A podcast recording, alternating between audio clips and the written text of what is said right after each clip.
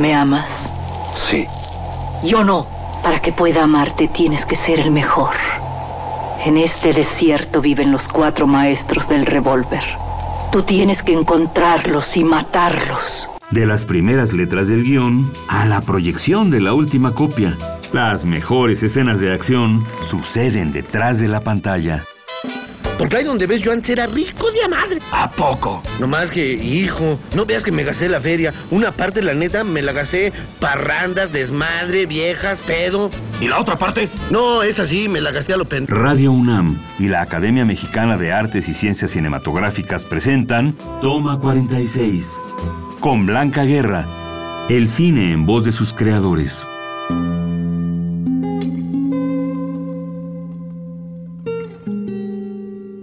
Hola, soy Blanca Guerra, presidente de la Academia Mexicana de Artes y Ciencias Cinematográficas. Estamos aquí una vez más en Toma 46 con un invitado muy especial, un invitado con una enorme trayectoria como cineasta. Su oficio es director. Pertenece a la primera generación del Centro Universitario de Estudios Cinematográficos. En su filmografía destacan las cintas ganadoras del Ariel, Rojo Amanecer y El Callejón de los Milagros. Esta última también galardonada en el Festival Internacional de Cine de Berlín y merecedora de un premio Goya.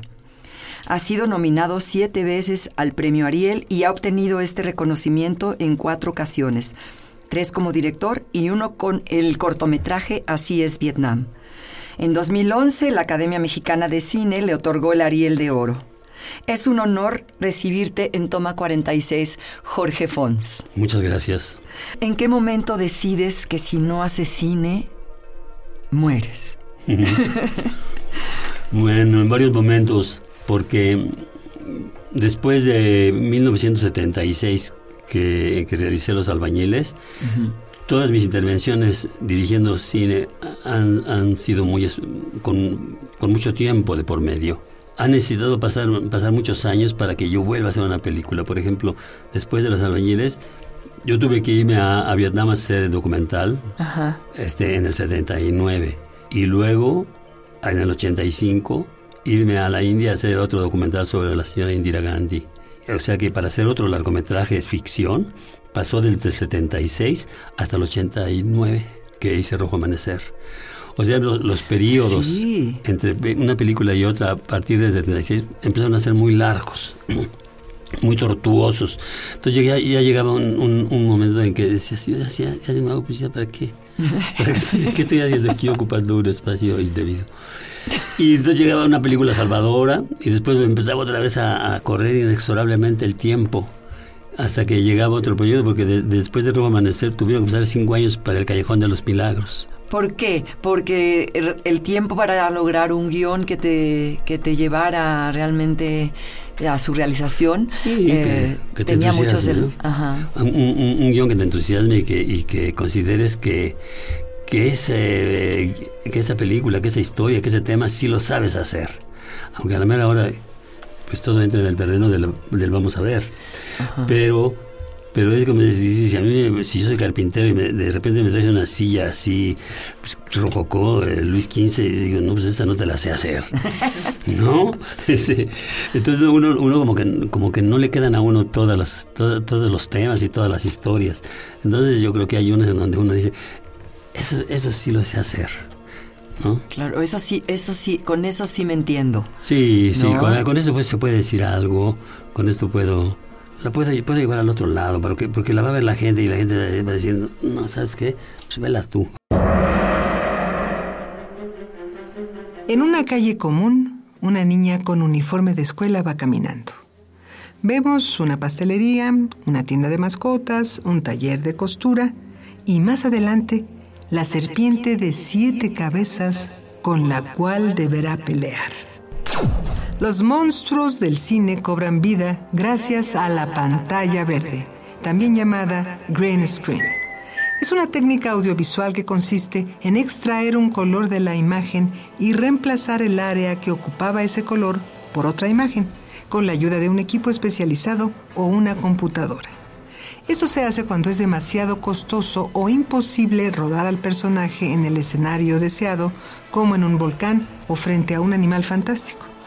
Habitualmente se usa verde o azul porque son tonos que generalmente no se usan en la ropa ni existen en el cuerpo de los personajes.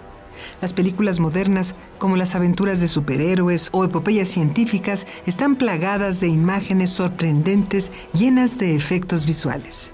Muchos de estos se logran a través de la inserción de imágenes generadas digitalmente que se superponen sobre una pantalla verde en la postproducción. Hay películas que has hecho realmente eh, creando tú de origen el- la historia, el guion, la idea, y otras por encargo también. Sí. Sí, bueno, eh, desde siempre, desde, desde que hice mi primera película, mi primera película fue también un cortometraje de 30 minutos. Eh, porque yo, al igual que mi generación, cuando quisimos entrar al cine, pues estaba, estaba cerrada, estaban cerradas las puertas de la industria. Yo había estudiado en la primera generación, en efecto, en el CUEC, eh, eh, que empezó en 1963, porque yo anterior a esto hacía teatro universitario.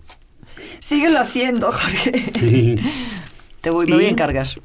Y, despu- y después este, hubo ahí como una, como una esperanza en el 65 porque ex- existió un, un concurso experimental en donde un montón de cineastas que ya este, que, habían, que tenían ya tiempo queriendo hacer una película y que no podían porque pues estaba todo cerrado para ellos ahí tuvieron esa oportunidad de, de expresarse este, haciendo una, una película experimental en ese concurso. Eh, yo ahí, como era agente de teatro, yo participé como asistente director de dos directores de teatro, de, de los dos Ibáñez, de Juan y de José Luis Ibáñez, que hicieron una película en donde estaba Agurrola, Héctor Mendoza, Juan Ibáñez, José Luis Ibáñez, y el hermano del productor que era Barbachano, y, y este, de- que era Manuel Barbachano, y este y se llamó en principio Amor, Amor, Amor, y llevaba esas cinco historias. Entonces este, yo ahí fui, ahí fui asistente de Juan y de José Luis. Y ese fue ya un acercamiento, digamos, de, de carácter profesional, porque nuestro productor fue, fue Ga- Gabo, Gabriel Figueroa. Y nuestro productor había sido Federico Américo, que era un superproductor, no había sido productor de Buñuel. Entonces, este, fue, fue, fue la primera experiencia.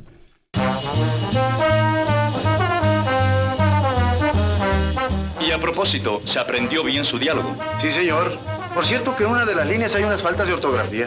Escribe el melocotón con Q y huevo con G. Qué bárbaro. No, eso no importa, hombre, eso no importa. Sigue escuchando. Toma 46. Como lo va usted a decir y no lo van a leer, el público ni se da cuenta, ¿verdad? Claro, hombre, claro.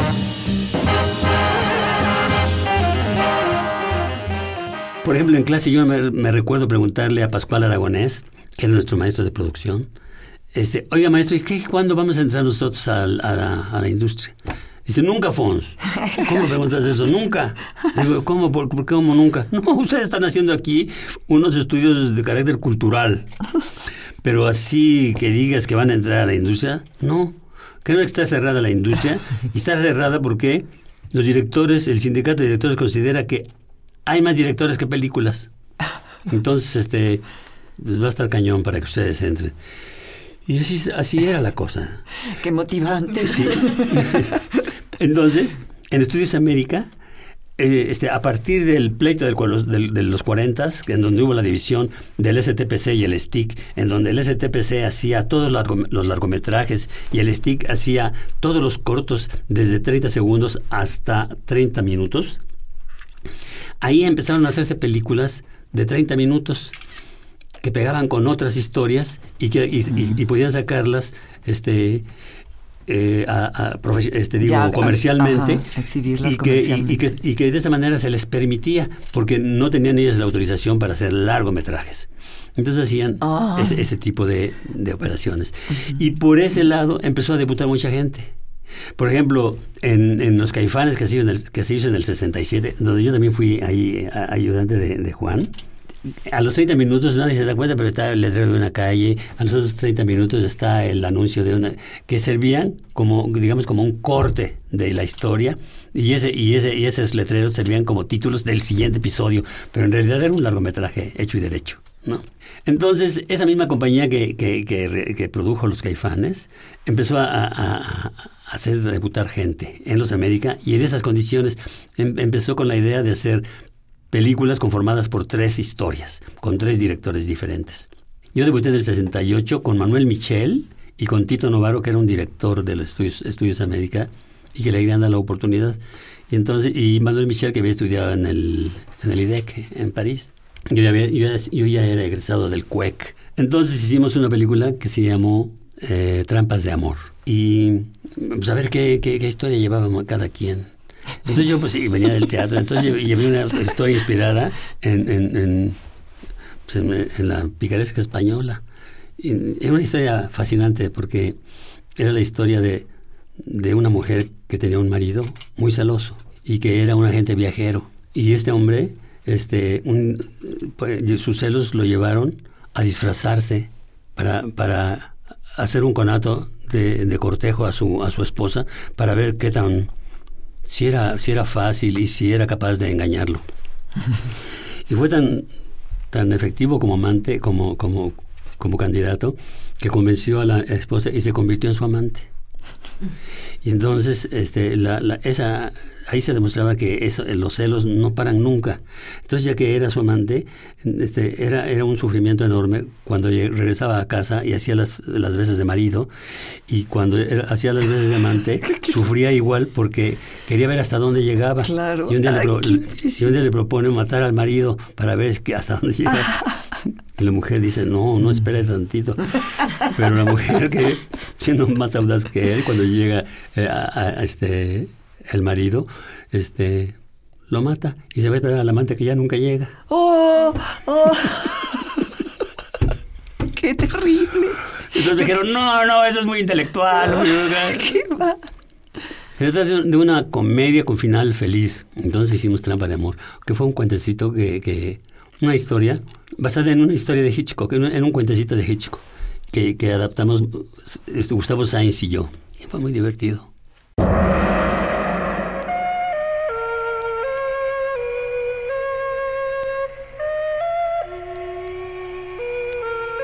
Este es tu contrato. Te vas a presentar a los llamados a las 3 de la mañana. No vas a tener camerino por falta de presupuesto, pero vamos a ver si te adaptamos algo. Firma en todas las hojas. bueno, sí, está bien. ¿Me presta una pluma?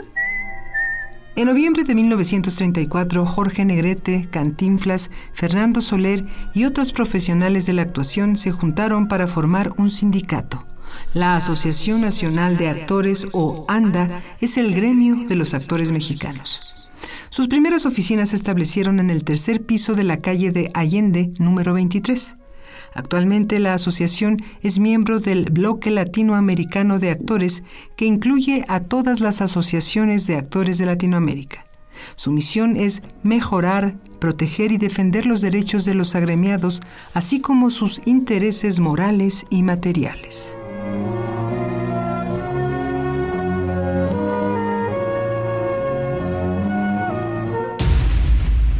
Fue divertido.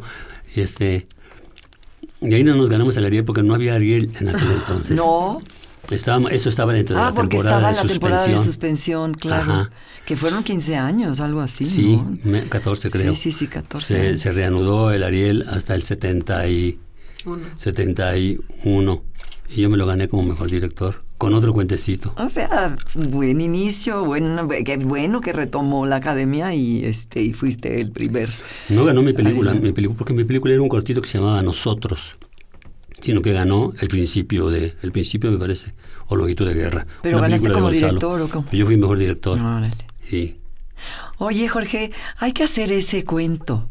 Eso Es- que me es- acabas es un de contar genial. está buenísimo, un un corto. genial. Este, Ándale. ahorita, ahorita me acordé de él, este, pero, pero era este, el semejante a sí mismo, ¿no? Qué maravilla. Bueno, pues aquí dejamos este toma 46. Muchísimas gracias. Esperamos a todos en el próximo programa donde continuará Jorge Fons contándonos sus andanzas en la industria cinematográfica. No falten. Eso.